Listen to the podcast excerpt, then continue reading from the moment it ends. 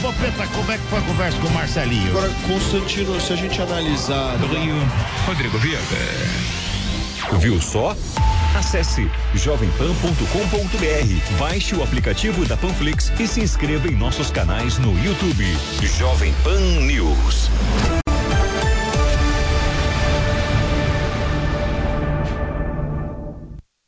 Informação e opinião. A marca da notícia. Jovem Pan News. News. News. Os principais assuntos. A notícia. Notícia. De última hora. Está na Jovem Pan News.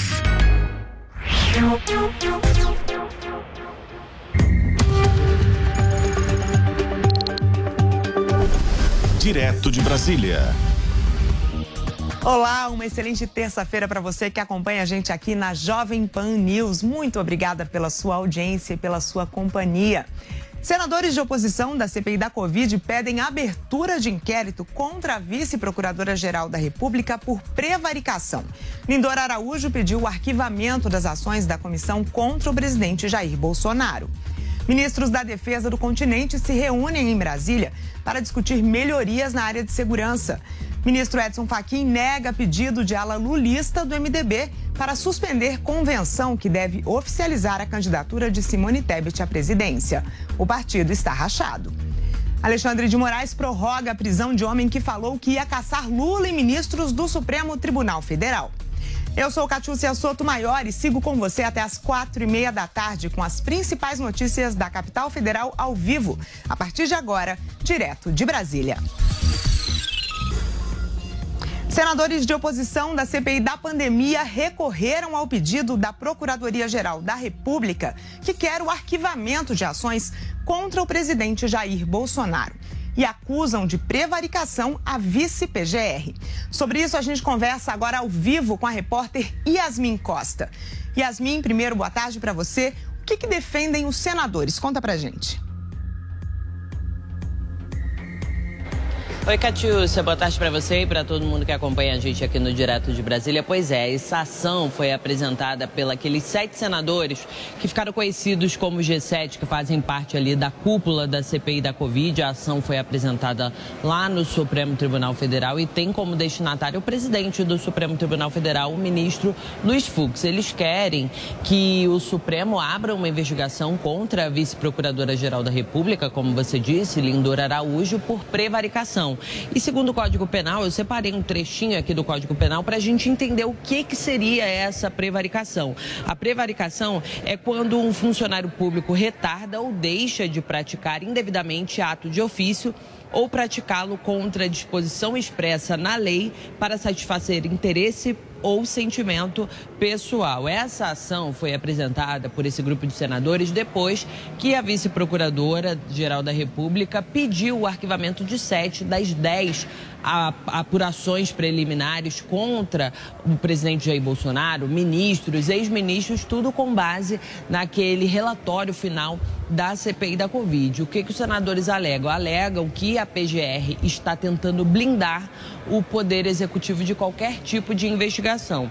Esses parlamentares também pedem, nessa ação apresentada hoje, que o Procurador-Geral da República, Augusto Aras, ele também se manifeste, se manifeste sobre esse caso, porque segundo os senadores, Augusto Aras tem usado Lindor Araújo como testa de ferro em todo esse processo. Inclusive, eles disseram que se o Procurador-Geral da República não se manifestar, deve ser remetido esses autos para o Conselho Nacional do Ministério Público. Vamos lembrar que essa ação, como eu disse aqui no comecinho, foi assinada pelos senadores que fazem parte, que fizeram, na verdade, parte da cúpula da CPI da Covid, como Randolfo Rodrigues, Omar Aziz, Renan Calheiros, Otto Alencar, Tasso Gerençati, entre outros. Inclusive hoje, o vice-presidente da República, o general Hamilton Mourão, ele também falou sobre esse caso. Disse que se a ação as, as, ações envolvendo o nome do presidente Jair Bolsonaro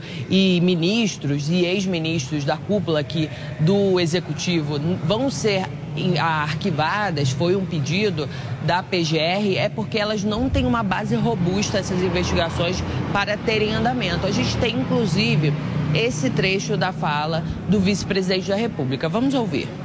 focou em cima de pseudos casos de corrupção, acusações em cima do presidente que no final são infundadas. Não adianta ficar acusando sem você ter um conjunto de prova robusto.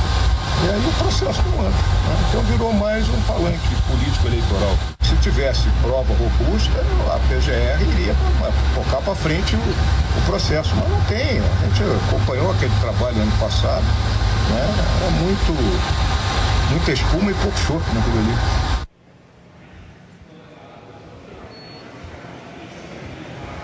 Agora a gente vai precisar acompanhar para ver como vai ser o encaminhamento desse pedido que foi apresentado lá no Supremo Tribunal Federal por parte do próprio Supremo. Se o Supremo vai atender a esse pedido para não arquivar as denúncias contra o presidente Jair Bolsonaro e contra a cúpula do Executivo, com base naquele relatório final da CPI da Covid. Vamos acompanhar todo esse caso, né, Cátia? Muito obrigada, Yasmin. Você volta daqui a pouco com mais informações, porque o Ministério Público do Trabalho determinou abertura de inquérito civil no caso da denúncia de assédio na Caixa. E sobre isso a gente conversa agora ao vivo também com o repórter Bruno Pinheiro. Bruno, o banco tem um prazo de 10 dias para apresentar informações. Explica isso para a gente. Exatamente, Kátia. Você é uma ótima semana. Essa é uma informação que acaba de chegar. A nossa equipe está levantando as primeiras informações em relação a essa solicitação, que o que seria? Seria uma alteração de uma comunicação uma simples notícia, que foram diversas denúncias, inclusive uma reportagem ex, é, exibida com exclusividade aqui na Jovem Pan, ouvindo uma ex-servidora, esposa de um ex-servidor. O que vai acontecer agora? Vai se tornar um inquérito que vai investigar, um caso realmente que será investigado e já foi estabelecido que nos próximos dias sejam enviados é, informações realmente, inclusive que sejam divulgadas diversas cópias, aquelas cópias integrais de duas denúncias ainda de 2020 que foram divulgadas, feitas ali através do sistema de viva voz, como era chamado internamente, para que possa ser de fato apurado realmente. Então, o que era realmente uma informação, o que cinco vítimas já foram ouvidas se torna agora um inquérito, uma investigação em andamento para realmente saber o que aconteceu. Lembrando que o alvo de toda essa investigação é o ex-presidente da Caixa Econômica Federal, que foi exonerado após se ver envolvido diante de um escândalo realmente entre essas mulheres, as servidoras. Lembrando, assédio sexual e assédio moral também. Inclusive, durante uma, uma vídeo chamada nas redes sociais e durante esta entrevista, houve um assédio moral em relação a uma servidora. Então, o que se aguarda é que, de fato, nos próximos dias, essas informações sejam repassadas para que possa serem anexadas a este inquérito e esta investigação ser concluída. A gente vai aguardar, lembrando que já tem um diversos servidores que chegaram recentemente, já foram é, alterados, na verdade, várias funções de diversos nomes que eram ligados diretamente ao ex-presidente da Caixa Econômica Federal e a expectativa é que esse ambiente fique melhor a cada dia, porque, segundo alguns funcionários, a gestão do ex-presidente afetou e muito a saúde emocional dos servidores. Volto com você, Cátia. E Bruno, falando então em servidores, a Caixa anunciou hoje a contratação de 500 funcionários, né? É uma iniciativa da nova presidente para melhorar a imagem do banco depois desses casos de assédio? Não resta dúvida, né? Essa é mais uma tentativa de tentar resgatar a imagem do banco e não só a imagem, esse ambiente entre os servidores, como eu já reafirmei agora mesmo sobre essa informação, né? Porque havia essa insegurança, independente se era servidor de carreira ou não, ou um simples funcionário da Caixa Econômica Federal, sendo mais exato aqui na capital federal. O que vai acontecer? São 500 novos nomes que serão chamados de um concurso de 2000 2014, que eles já estavam é, esperando um chamado. E agora, um chamado imediato. Eles já vão acessar o sistema, eles já entram realmente em serviço nos próximos dias, em atividade nos próximos dias. Isso é uma tentativa do quê? De remanejar alguns servidores, de acabar formando um ambiente familiar ainda melhor. Ontem a gente recebeu aqui na Jovem Pan a nova presidente da Caixa Econômica Federal. Ela reafirmou diversas ações à frente do banco e aí a gente vê então essas ações após a saída do ex-presidente. O que os servidores me relataram, inclusive eu conversava com algum deles ainda nos últimos dias, eles me reafirmavam que tinham um receio até de chegar lá porque não sabia qual seria é, a real situação, o cenário, até mesmo de conversar com um amigo ou não, se alguém não iria divulgar este assunto, essa conversa, qual que era esse ambiente, que havia uma ruptura realmente entre eles. Então, essa, esse chamado de 500 novos servidores que estavam aguardando após serem aprovados no concurso é justamente se concluir um cenário e um ambiente familiar nos próximos dias na Caixa Econômica Federal. Ok, Bruno, muito obrigada pelas informações. Você volta daqui a pouco. E a 15ª Conferência de Ministros da Defesa reúne representantes de 34 países membros aqui em Brasília até o dia 28. É o principal fórum e o maior encontro entre países das Américas no setor de defesa e segurança. Os temas em debate vão de ciberdefesa à assistência humanitária, passando por mulheres e pais, até o papel das Forças Armadas em relação a fluxos migratórios. Nesta quarta, o ministro da Defesa, general Paulo Sérgio Nogueira, deve se reunir em encontros bilaterais com 10 países para discutir intercâmbios no setor. Entre eles, Estados Unidos e Argentina, país que vai sediar o evento no biênio 2023-2024. O objetivo geral é firmar tratativas e negócios visando ao fomento e ao desenvolvimento da base industrial de defesa nacional e também promover conhecimento recíproco no campo da segurança. No dia 28, último dia, será assinada a Declaração de Brasília para reafirmar o compromisso com a Carta da Organização dos Estados Americanos pela Democracia. Vamos ouvir um trecho da fala do ministro Paulo Sérgio Nogueira de hoje. As normativas da conferência promovem o conhecimento recíproco e fomentam a cooperação e a integração entre os Estados-membros, bem como são importantes manifestações no respeito à soberania de cada Estado e ao ordenamento jurídico interno de cada país, conforme manifesto no regulamento da Conferência de Ministros de Defesa das Américas. O Supremo Tribunal Federal e o Tribunal Superior Eleitoral já se preparam para atos do dia 7 de setembro, convocados pelo presidente Jair Bolsonaro. O STF lançou uma campanha contra discursos de ódio. Paula Cuenca. O Supremo Tribunal Federal iniciou uma campanha para combater o discurso de ódio nas redes sociais. Um vídeo que foi publicado na plataforma social do STF traz a afirmação de que discurso de ódio não é opinião e que liberdade de expressão não é liberdade para cometer crimes.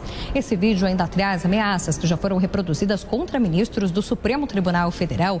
Em uma tentativa de aproximar o público a respeito dessas ameaças, elas são reproduzidas como se fossem feitas a amigos ou então possíveis conhecidos de quem está assistindo esse esse vídeo. Uma das ameaças diz sobre virar a pessoa de cabeça para baixo. Uma ameaça que foi proferida por Ivan Rejane Fonte Boa Pinto, conhecido como Ivan Papo Reto, contra os ministros do STF. Ivan Papo Reto, inclusive, foi preso no final da semana passada por conta dessas ameaças feitas a ministros da Suprema Corte e também por ameaças feitas a políticos de oposição, como é o caso do ex-presidente Lula e da presidente do PT, Gleisi Hoffmann.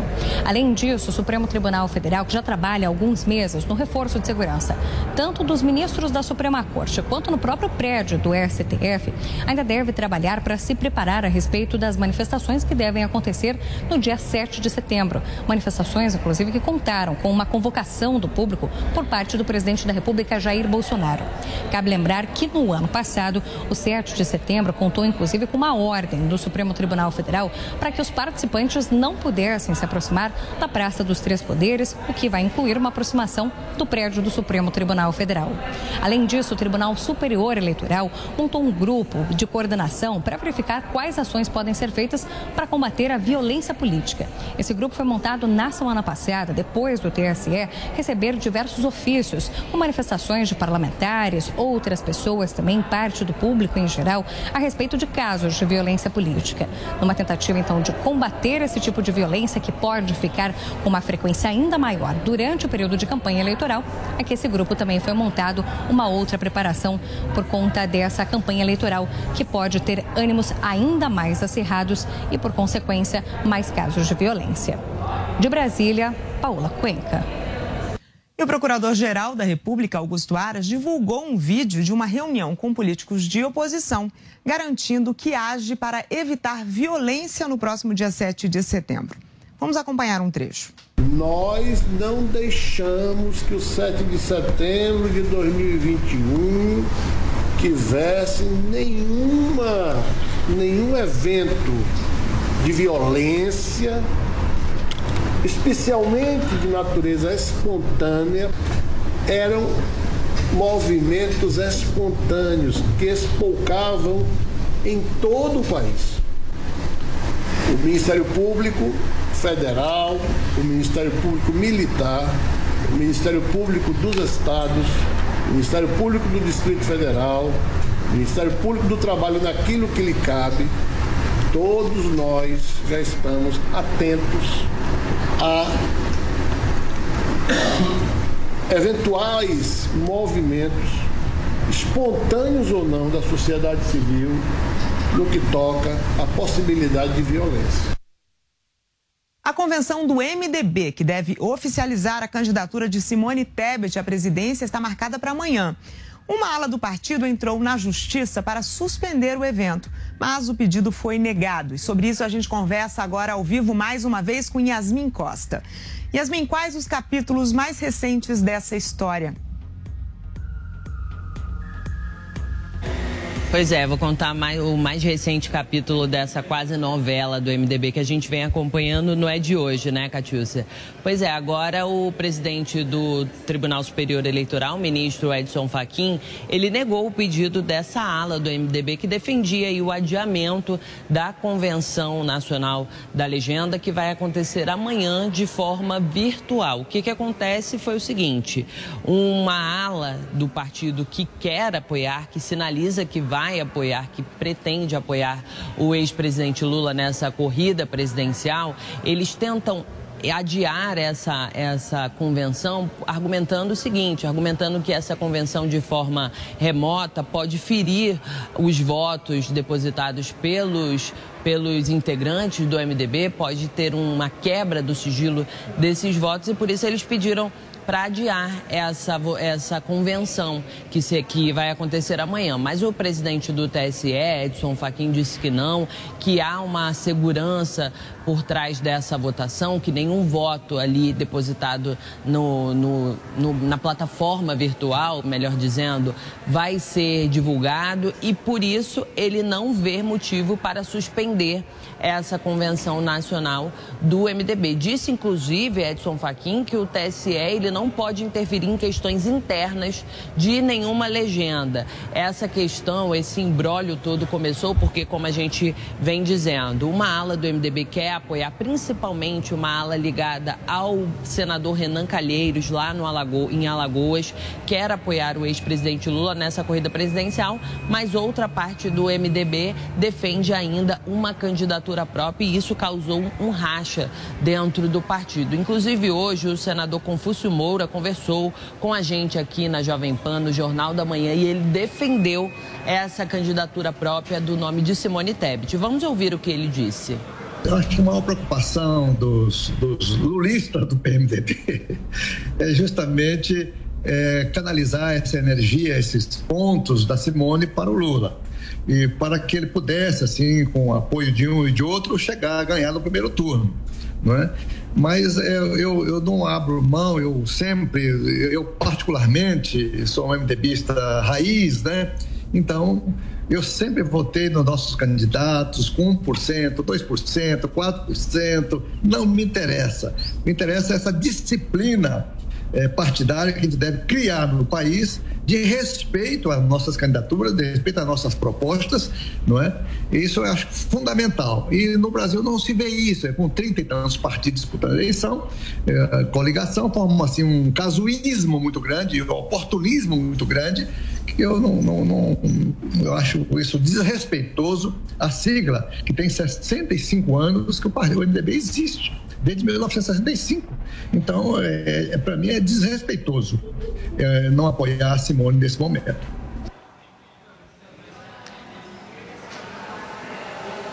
Então, pelo menos a princípio, está mantida a convenção amanhã, a convenção do MDB, para anunciar oficialmente o nome de Simone Tebet. Essa convenção vai acontecer de forma virtual e para realmente oficializar esse nome de Simone Tebet, a questão também que a gente precisa acompanhar é para saber quem vai ser o vice nessa chapa, porque ainda não foi divulgado. Volto contigo, Kátia. Muito obrigada, Yasmin. Você volta a qualquer momento.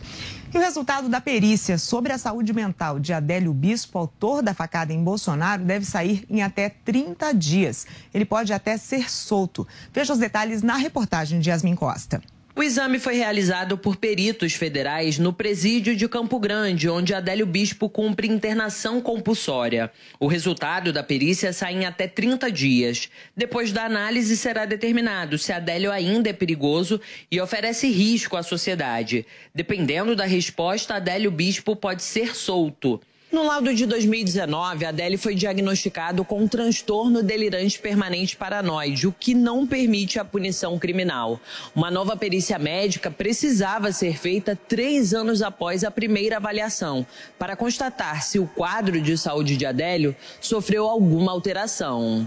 A sentença de Adélio foi expedida pelo juiz Bruno Savino, da terceira vara federal de Juiz de Fora. Na época, o magistrado converteu a prisão preventiva em internação por tempo indeterminado. Na decisão, o juiz aplicou a figura jurídica da absorção imprópria, na qual uma pessoa não pode ser condenada. Como no caso de Adélio, ficou constatado que ele é inimputável, não poderia ser punido por doença mental. Adélio esfaqueou o presidente Jair Bolsonaro no dia 6 de setembro de 2018, quando Bolsonaro ainda era candidato e participava de um ato de campanha em Juiz de Fora, Minas Gerais. O ex-presidente Luiz Inácio Lula da Silva foi acusado pelo governo ucraniano de promover discurso a favor da Rússia na guerra. O candidato à presidência foi citado em uma lista de oradores que promoveram narrativas de propaganda russa. Lula é o único brasileiro que está incluído nesse relatório. Os nomes estão publicados em um site do Centro de Combate à Desinformação criado pelo governo Zelensky no ano passado. O ministro da Saúde, Marcelo Queiroga, exaltou nesta segunda-feira o trabalho da pasta diante do início do surto da varíola dos macacos.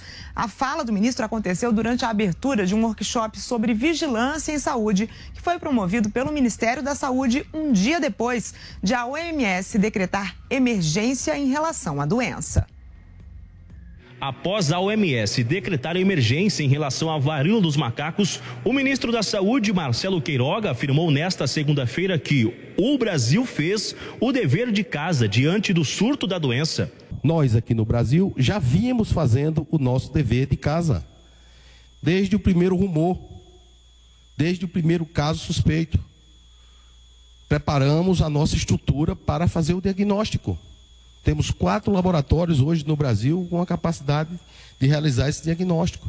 E durante a abertura de um workshop sobre vigilância em saúde, que foi promovido pelo Ministério em Brasília, o ministro Queiroga ressaltou que o país já tem laboratórios que estão prontos para o diagnóstico da doença. Já fazem parte desta lista o Instituto Adolfo Lutz, em São Paulo, a Fundação Ezequiel Dias, em Minas Gerais, a Fundação Oswaldo Cruz, no Rio de Janeiro, e o Laboratório da Universidade Federal do Rio de Janeiro. E desde o início, começamos a fazer esses diagnósticos e o acesso ao diagnóstico está disponível. Fizemos alertas para as secretarias estaduais, para as secretarias municipais de saúde. Os casos são identificados, os casos são isolados.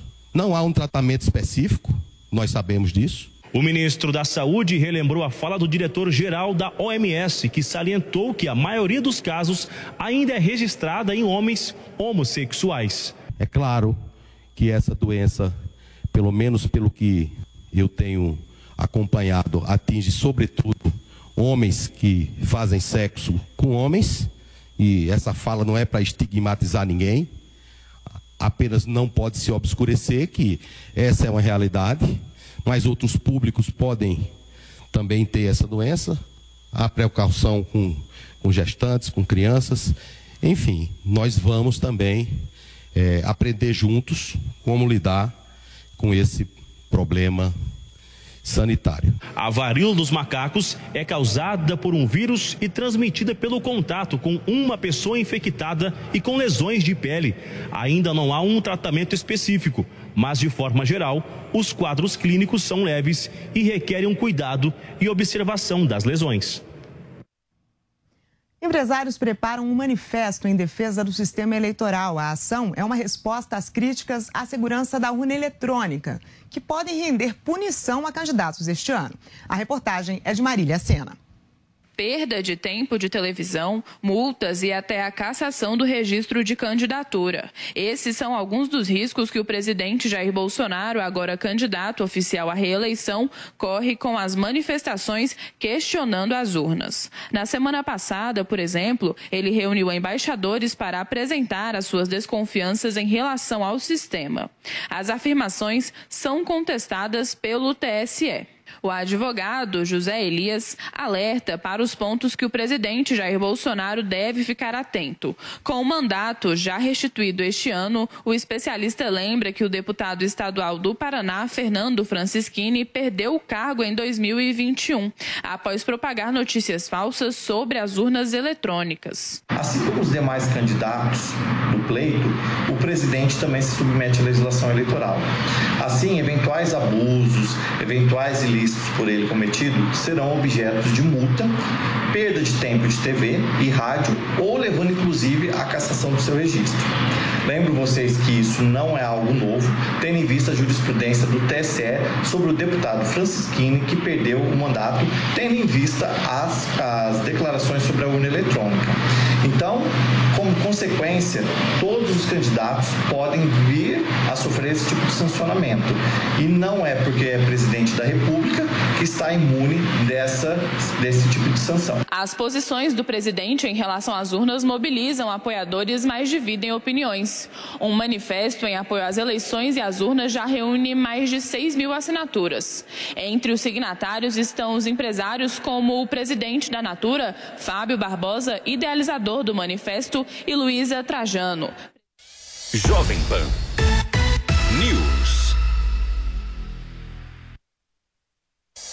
De segunda a sexta, três em um, três em um. A cobertura completa do cenário político brasileiro. Enquetes diárias, diferentes perspectivas e as mais relevantes discussões. Três em um, comandado por Paulo Matias. É hora de debate, hora de discussão por aqui. Três em um, de segunda a sexta, a partir das cinco da tarde, na Jovem Pan News.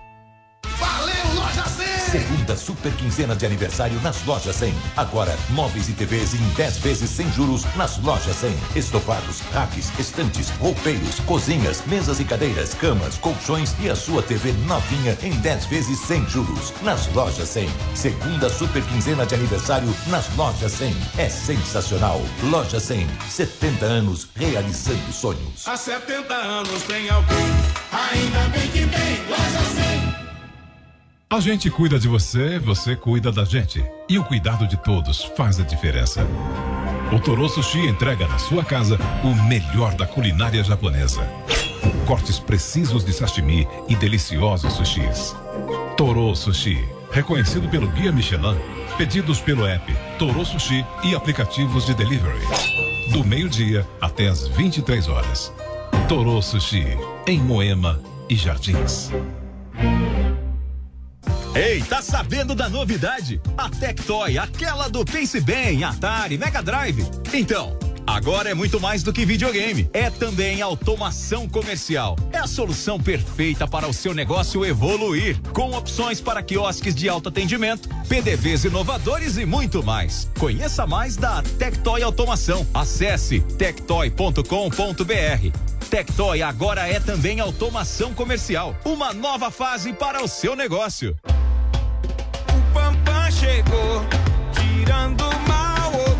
Cansada da mistura de odores que o seu odorizador de ambiente deixa no banheiro? Acabe com o mal pela raiz usando o Pampam, o bloqueador de odores sanitários mais potente do mercado. Espirre cinco vezes na água do vaso antes de sentar e pronto. O mau cheiro será bloqueado e você vai aproveitar tranquilamente o seu momento Pampam. Pampam, use antes de fazer, ninguém vai saber.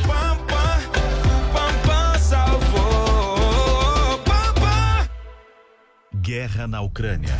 E seguimos em caráter de plantão para trazer as últimas informações. No país, nós tivemos bombardeios na cidade de Kharkiv, na cidade de Dnipro, na cidade de Mariupol.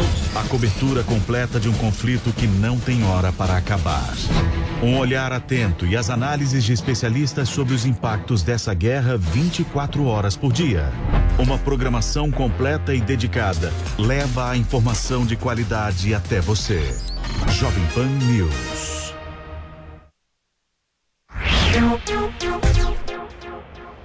Panflix, a rádio que virou TV, na palma de sua mão. Baixe e assista toda a programação da Jovem Pan. É grátis os últimos acontecimentos do cenário político e econômico brasileiro de forma clara e objetiva. Discussões e debates com três pontos de vista diferentes sobre o mesmo assunto. Três em um.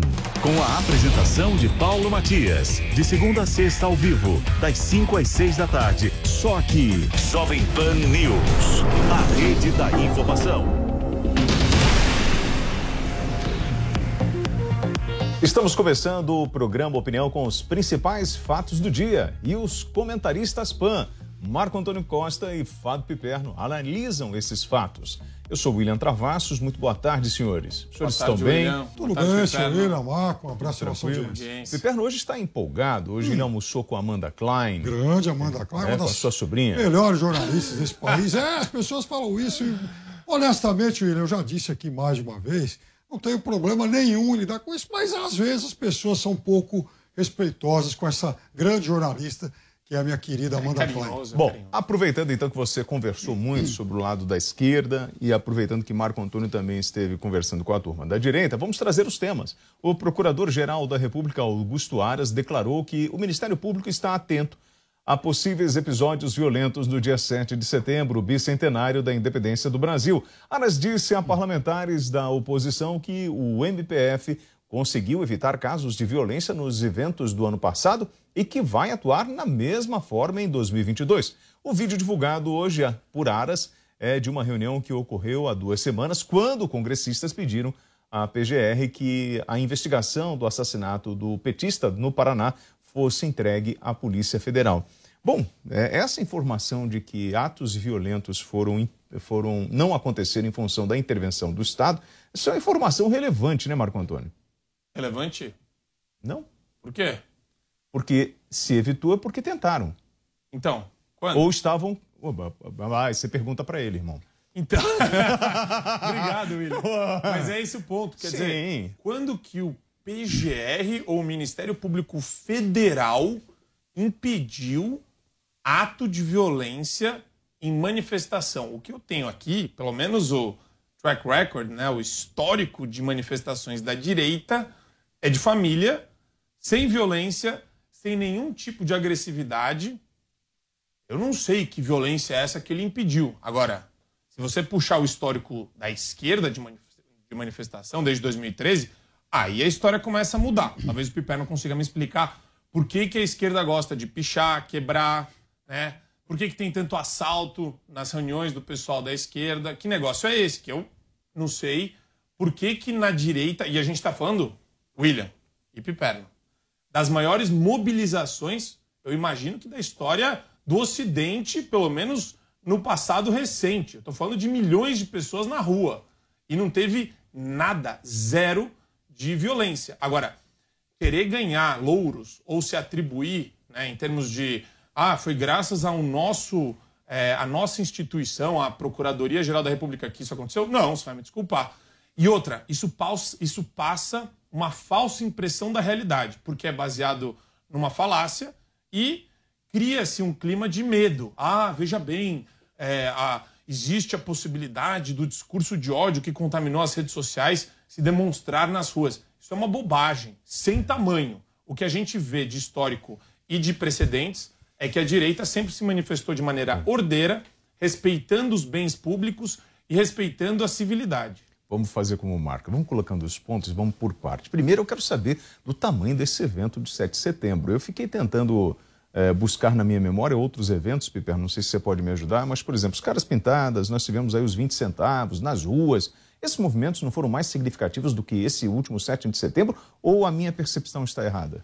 Boa tarde, William. É claro que eles foram muito mais significativos, até porque alguns deles foram eventos multipartidários, como, por exemplo, Diretas Já, os movimentos pelos impeachments do Fernando Collor de Mello e também da presidente Dilma, né? foram eventos muito importantes. Então, é claro que. É, mas faz parte do jogo, querer é, superestimar o, o, as, sabe, os movimentos feitos por um lado ou por outro.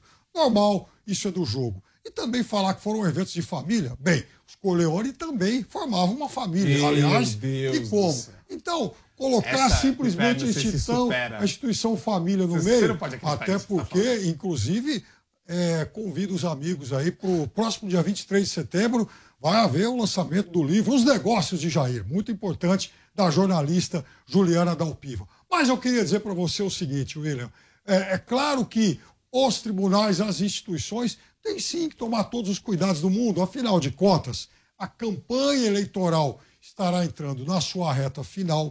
De 7 de setembro a 2 de outubro, faltarão apenas 25 dias para as votações de primeiro turno. É claro que todos os cuidados serão necessários e devidos. A campanha na televisão já terá sido iniciada e a gente não sabe o nível de exasperação que isso vai acabar provocando no eleitorado, em toda a população. E como o ambiente do Brasil anda muito conflagrado, não custa nada tomar algumas providências, algumas precauções. E vejam, quem está anunciando isso é o PGR, é Augusto Aras, tido por muitos, né? Muitos à esquerda e por muitos colunistas, comentaristas, enfim, por gente até que está no meio do caminho, como alguém muito próximo ao presidente aqui. Bolsonaro. Conta aqui pra gente Então, quem tá no meio do caminho. pra- Me, dá, me dá uma referência de meio do caminho, já que você tá falando. Por exemplo, o Jornal Estado de São Paulo é um deles. Uh, o Jornal Estado de São Paulo tá no meio do caminho. Ah, todo dia. Tá bom. Ele fala das mutretas, das falcatruas É. que envolvem o governo Bolsonaro, em número crescente, todo dia tem novidade, e muitas críticas, historicamente, aliás, aos governos do PT. Agora, é um jornal que abomina Posso dar Lula. uma dica? Posso dar uma dica pro Piperno? Rapidinho. Pode, rapidinho, vamos Piperno, lá. eu, assim, dica, né, você que está no ambiente jornalístico aqui, eu não ficaria dando dica de obra panfletária que vai ser lançada nas vésperas da eleição de jornalista militante de esquerda. Eu não faria isso. É. Jornalista assim, só uma dica. digna. Jornalista Só- que só tem vergonha na dica. cara, Só uma ao dica. contrário dos porta-voz assim, bolsolovers. eu não faria Ela isso. fez um belo trabalho de Você, apuração. ó, Aliás, eu quero dizer o seguinte. eu não daria- Leiam a Não, é história dica. do cunhado, Não do, ex-cunhado do presidente. Aquele que, está lá no livro, aquele que ia buscar dinheiro e acabou sendo demitido porque ele não queria entregar tudo. Ô, gente, agora vamos O lá. Aqui, aqui, só nós três conversando. É, o PGR, quando lança esse, esse vídeo e fala sobre evitar esses ataques, ou de ter evitado, isso não é muito, não está andando muito próximo das decisões de engavetamento da- das ações lá da CPI da Covid? Você acha que esse vídeo, essa história veio para abafar esse outro lado? Já, Piperno que levantou essa bola aí dessa, Que dessa é parceria. essa? Não, Essa foi bola ele que existe. levantou da parceria do Cê- PGR vamos- com o Bolsonaro. Ó, posso falar? Acho que vale mais a pena a gente especular sobre teorias conspiratórias aí do século XXI. A gente pode falar de qualquer outra coisa. Mas que é uma coincidência, é, né. Marco? Não, pelo amor de Deus, né? Você tá querendo falar pra mim? Eu não. Que aquela CPI do circo, aquela bizarrice protagonizada por Randolph Rodrigues, Senan Calheiros e Omar Aziz, tinha algum grau de seriedade. Aquilo lá foi o espetáculo da bizarrice maior da República Federativa do Brasil, uma vergonha para brasileiro pagador de imposto. Porque enquanto você precisa de presença dos senadores para pautar decisões relacionadas às leis que vão ser, estão eh, sendo votadas, eh, protagonismo com relação ao ativismo judicial do Supremo Tribunal Federal, questões muito mais relevantes, eles estavam fazendo o espetáculo circense para tentar jogar para o eleitorado deles, para fazer oposição só, mequetrefe, chinfrim de quinta categoria. Foi isso que foi a CPI da Covid. Agora, é, o pessoal é tão desesperado, esse Randolph aí tem que aplaudir, porque o, o, o- cara ele consegue ficar entrando toda hora no ciclo midiático. estão querendo agora investigar a vice-procuradora-geral da República por prevaricação, porque ela decidiu pelo arquivamento da investigação. Ou seja, não tem qualquer tipo de lastro, fundamento, é, qualquer tipo de verossimilhança. Okay, e ainda eles vêm com essa pauta, quer dizer, é uma Muito pauta insana. calma. Não, Calma. é que eu fico Não, sim. A palavra está com o Piperno. Piperno, é, essa, essa fala do PGR, ela vem muito num momento oportuno para diminuir essa história do engavetamento, ou esvaziar a gaveta, enfim. Ou aumentar Veja, a gaveta. ele, a atuação Marco, dele de é vista com muitas reservas por muita gente à esquerda e muita gente independente. Nossa Isso é um fato. Muita gente. Aliás, foi alguém reconduzido pelo presidente Bolsonaro ao cargo e alguém que lá atrás nem passou por lista tríplice, não que isso seja ilegal, mas rompeu uma prática que vinha sido adotada nos últimos tempos. Mas deixando isso de lado, há muita gente que contesta a atuação dele. Agora, veja, parte dele, inclusive, a iniciativa de tomar medidas aí no sentido de, de precaução ante alguns atos extremos ou radicais que poderão, assim, não custa nada prevenir. Até porque nas manifestações do ano passado, durante na calada da noite, estacionaram lá um monte de caminhão em frente aos tribunais em área restrita, em área proibida. Mas então ele toma essas precauções corretas. Agora, aí puxando inclusive um vídeo aí do dia 12.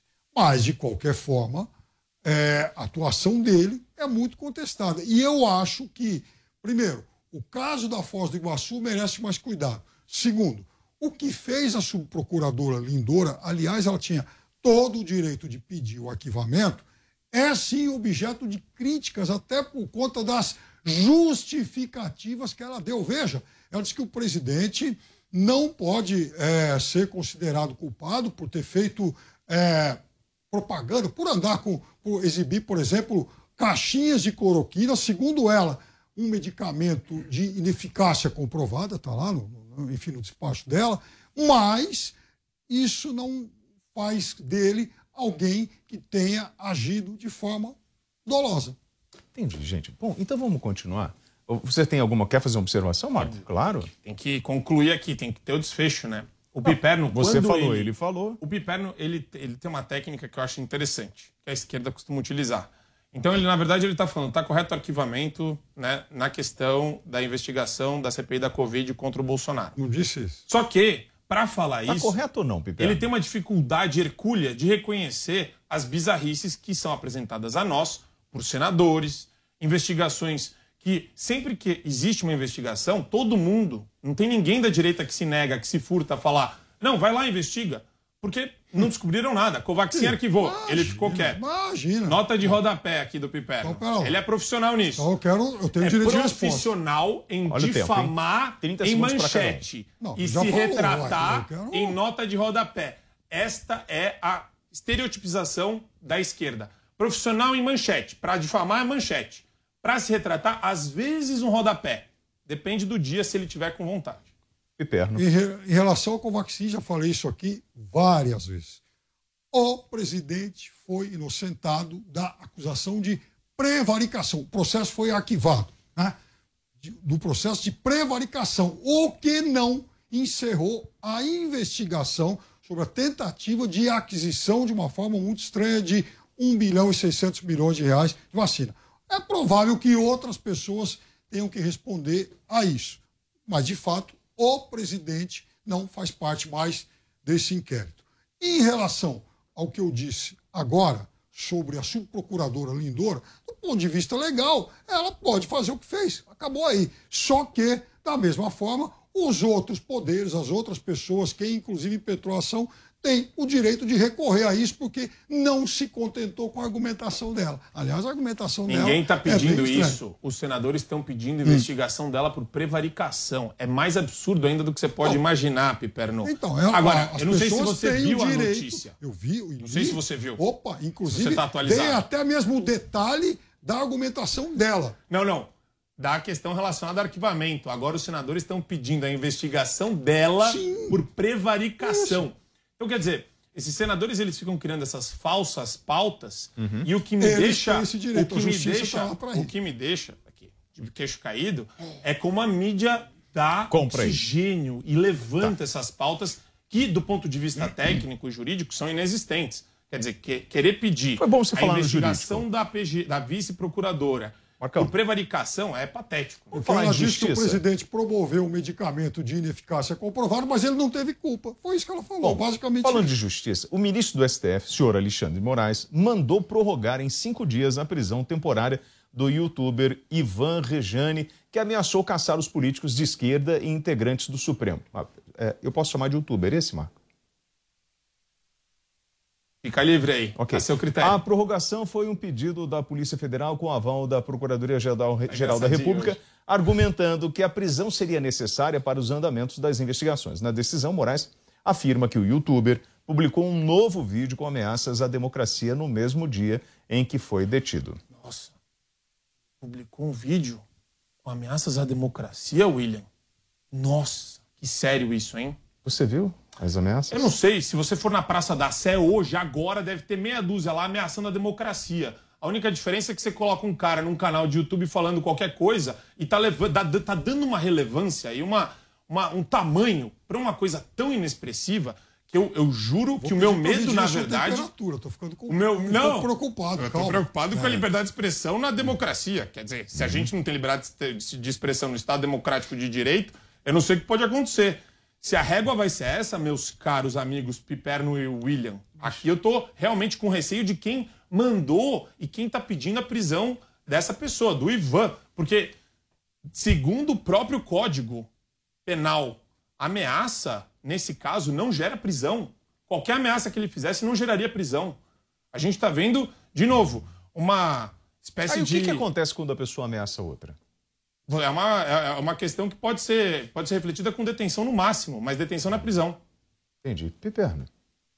Ivan, o terrível, teve a sua prisão pedida. Quem é esse cara? Pela Você conhece esse cara? Polícia Ele Federal. foi candidato a vereador. Ele foi Ele candidato a vereador em Belo. Horizonte Você pelo conhecia PSL. antes? Foi puxar a ficha dele. Você claro. conhecia ele Ué, antes? Foi procurar saber quem era. Tem relevância para o debate nacional? Ele? Sim. Eu creio que não, mas é um político. mas é um político. a gente tá falando dele aqui ele por é um causa do político. ministro. Ele é um político. Por causa de que ministro? Do ministro que deu a ordem. Não. Então, então vamos começar do começo, do início. Ivan o Terrível teve seu pedido de prisão solicitado pela Polícia Federal e pela Procuradoria-Geral da República. O que é que o ministro fez? Ele atendeu a esses dois pedidos. Não é que o ministro Alexandre Moraes ficou olhando, é, afinal É de contas, ele não deve sair do YouTube o dia inteiro, ficou lá tenho- olhando, tum, tum, tum. Puxa vida, esse cara tá fazendo um discurso de ódio, então eu vou pedir a prisão dele. Nada disso. Quem pediu foi a Polícia Federal e a Procuradoria-Geral da República. E o que, que ele está fazendo, Piperno? Responde para mim aqui, já que você está achando isso normal. O que, que ele está fazendo no Supremo Tribunal Federal? Ele quem? Ivan. Ele acusou um ex, melhor, ele ameaçou um ex-presidente, uma tá deputada. fazendo? O que que ele tá isso fazendo justifica, não.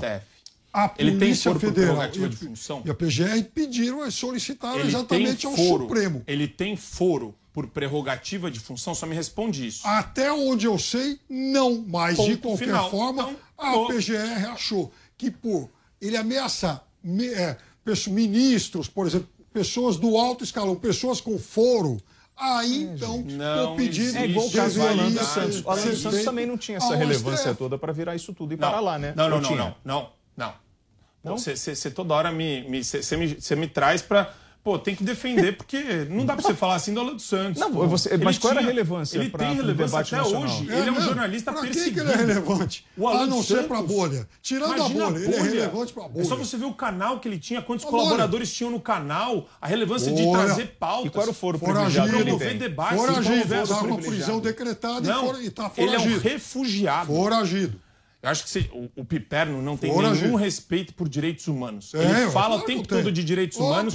Agora, se é pra alguém que se contrapõe a ele, ele não tá nem aí. Até porque o meu é lado só já tem ver as os direitos humanos atacados. O fato é o seguinte: É. ele é Você uma lado, pessoa Piperno. que livremente saiu do país, teve a sua prisão decretada e não atendeu. Dentro Ou seja, de um inquérito é um- completamente é inconstitucional. Juízo de valor seu. Não o é fato juízo é de que, valor. Ao juízo da lei, ele é um foragido. É, Marco, vamos tecnicamente pegar o Alan e vamos pegar esse senhor. Qual é o nome que você falou? O Ivan. O Ivan Grande, como segundo. Não, não, não, não. Vamos separar Ivan, as coisas. Não, não, terrível. não, não, Eu quero saber de foro privado. Marco, peraí, calma. Sim, nenhum dos dois. Técnica- nenhum, dos dois, tinha que estar no. Supremo. Ah, pô. Ponto um. Ok, já Ponto tá dois. respondido, vambora. O Alan dos Santos é muito relevante no ambiente de debate político nacional. Ele tinha, sim, uma comunicação, ele tinha visualizações, ele tinha engajamento nas redes sociais e tem até hoje. E está sendo cerceado disso até hoje por conta de um inquérito inconstitucional e ilegal. Então, a premissa é essa. Essa pessoa que a gente está falando é um qualquer que teve lá é, uma está sofrendo a perseguição na mesma monta e o que eu acho ridículo e acho patético é usar essa régua para começar a pegar gente que fala qualquer coisa no YouTube. E Alan dos Isso é Santos pode bizarro. voltar para o Brasil quando bem entender. Então vamos lá, Ele é um senhores. perseguido, ele é um perseguido Pode voltar pelo ministro. quando Ele é perseguido entender. pelo Ponto, ministro. ponto. Não dá para você Ah, falar que ele pode, pode voltar. A. Constituição, Não, a Constituição brasileira ela prevê privilégios para brasileiros nesse sentido ou são todos iguais perante a lei? Eu acho que deveriam ser todos iguais perante a lei. Então, Em que sentido você está falando? Em todos os sentidos. Em questão de lei. É simples. Seja o Alan dos Santos, seja o- Ivan, Mas peraí, você seja está o William, partindo da Marco, premissa que o um. inquérito está correto, é isso? Não, não é isso, Marco. Então, é o que que assim, você tá falando? se vale, se não vale para o Ivan, não vale também para o Alan. Concorda Perfeito. comigo? Não, não, qualquer discurso, né, você não pode simplesmente criminalizar o discurso político. Isso é ridículo o que está acontecendo, é bizarro. É coisa de autocrata, é coisa de ditadura de toga. Sim. Agora, vamos ao fato de uma pessoa falar: olha, querem fraudar as eleições e vão conseguir uma guerra civil nesse país. Eu sou um general.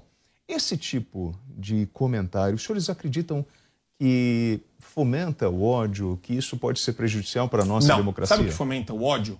Patriarcado opressor, racismo estrutural, esse negócio de eh, sexualização infantil, isso daí, isso daí fomenta o ódio nas pessoas. Essa ideia de disputa de classe dentro de um ambiente de guerra cultural, que é o que a gente vive diariamente no Brasil e no mundo. Isso é um discurso odioso de uma esquerda progressista, mirabolante, que quer tomar o poder a qualquer custo e usar para os seus fins. Gerando ódio. Gerando ódio. Piperno. Gerando ódio. Você acredita que esse tipo de discurso do Ivan eh, e de outros que a gente observa nas redes, ele. Marco, eu perguntei para você, eu tenho que perguntar para a esquerda. Eu pergunto, você acha que isso gera ódio? Isso pode provocar um distúrbio social?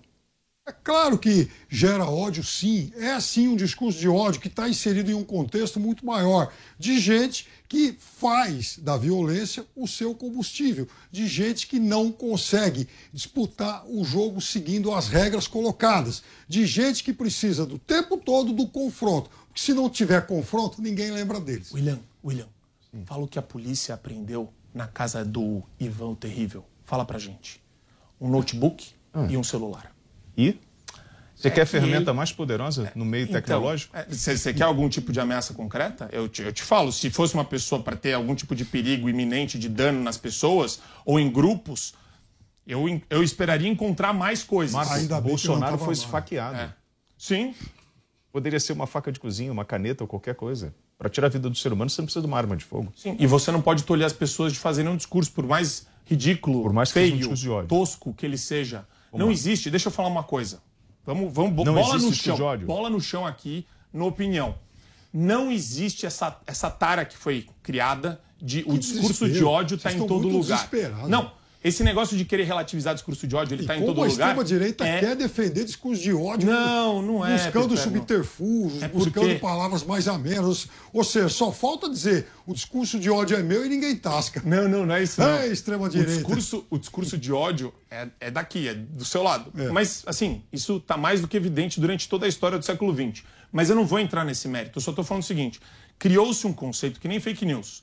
Cria-se um conceito, e daí tudo cabe dentro do conceito para cercear a liberdade de expressão. Então você pode limitar a liberdade das pessoas com base em fake news e discurso Você de ódio. que- Então, se é alguma coisa relacionada à notícia, é fake news. E eu vou tolher você. Se é alguma coisa relacionada a questões eh, do ambiente estrutural brasileiro ou a questões relativas a, a políticos em específico, ou a instituições, tipo o Poder Judiciário, que está no seu ápice aí de desconfiança da população, aí vira discurso de ódio. Você junta os dois e fala, Ô, William, você, vou tirar o tentar microfone de um você. pouco mais- É, né, hoje ele está empolgado. Não, Me hoje empolguei. ele tá, é o, afinal de contas, eu sei que realmente porta-voz da extrema-direita hoje em dia está sob um assédio muito grande e precisa de muito espaço para se defender desse tiroteio todo, desse tiroteio do bem, desse tiroteio democrático. Mas eu quero dizer o seguinte: esse tipo de prática que ele narrou é uma coisa que quem executou muito no Brasil ao longo da história foi a direita, a extrema-direita, enfim, a direita militar, que dizia, que inventava, por exemplo, aquela história de que comunista come,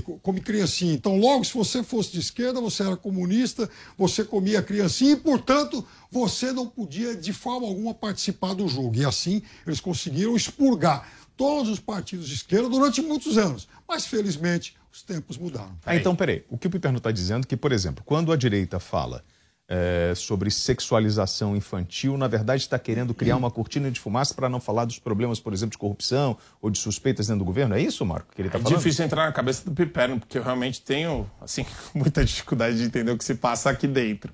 Mas... Você é, tá com o raciocínio que- meio lento. eu gosto das provocações dele, ele é engraçadinho. Mas... Eu não, não sou aqui- humorista, mas quem sabe, né? Depois da aposentadoria, se o Quem desemprego vier algum dia. Quem né, sabe você faz o stand-up da esquerda festiva. É, vamos lá. Né? É, mas a, a- a esquerda miçangueira. ideias. Mas aqui, o que eu acho, o que eu acho interessante de- dessa visão estética da, da sociedade é o seguinte: o Pepeno já admitiu que existe racismo estrutural no Brasil. Claro que existe. Existe patriarcado opressor no- na nossa história. Daqui a pouco ele vai falar que nós três homens hétero, cis, brancos, ele vai começar a vir com esse papo de oprimidos e opressores, que é Paulo Freire na veia. Então, todo esse discurso, na verdade, Que é não pra- tem relevância para você. Tem. Tem? É importante? Ele, ele é relevante na sociedade hoje, porque ele está sendo utilizado dentro de todos os ambientes que a gente vê, jornalístico, docência, na educação infantil, como uma forma de minar a liberdade de expressão das pessoas. Por isso que eu falo, tem que tomar muito cuidado com essa relativização perniciosa de tudo é discurso de ódio. Segundo a jurisprudência da Suprema Corte Americana, discurso de ódio envolve Mas- mas a gente tá necessariamente. no Brasil. Necessari... Mas o conceito é bom. Você A tem tá que usar Brasil, exemplos A bons. gente está no Brasil. pode O exemplo é, eu tenho Aliás- que gerar uma ameaça iminente dentro do local e do, spa, e, e- eu e do consigo. tempo. Então eu Sim, tenho que falar, eu vou agredir determinado grupo em tal hora, em tal lugar. É muito simples. Isso é Nós discurso temos de ódio. jurisprudência no Brasil para isso, Piperno? Não, duas coisas, já que ele citou os Estados Unidos e as suas jurisprudências, né? lá, inclusive, estão fazendo uma ampla, mas uma ampla investigação sobre o cangaço político promovido pelo ex-presidente Donald Trump, que, aliás, perdeu a eleição, perdeu a tentativa de reeleição e tentou virar a mesa. Algo que, aliás, muita gente a vem, quando, teme, a- teme por aqui. Vamos a lá. segunda coisa. Quando que ele tentou virar a a mesa? segunda coisa. Não, só fala pra não, mim. Não, Ah, Eu não vou voltar no, no 6 de janeiro. A segunda coisa. Fake news sua. A segunda coisa. Sobre Paulo Freire, olha, eu vou dizer um negócio. Vai lá, Paulão. Olha, Paulo Freire. Paulo. Freire é um ícone, e, inclusive alguém muito respeitado mundo afora. Agora, se a esquerda tem Paulo Freire, eles têm o Milton Ribeiro do Pastor Gate. Olha só a diferença de patamar de prateleira. Essa correlação o tem nada a educador deles é, É o zero- homem, é o homem do Pastor Gate. Zero relevância. Aquele ex-ministro que inclusive andava armado, deixava a arma disparar, recebia pastor em situações estranhas. Ou seja, vejam bem a diferença de concepção de mundo. Uma coisa é fato. O programa Opinião com os principais temas do dia e a análise dos comentaristas PAN, Fábio Piperno e Marco Antônio Costa. Eu sou William Travassos. Boa tarde. Jovem Pan News. Os pingos nos is. Os pingos nos is.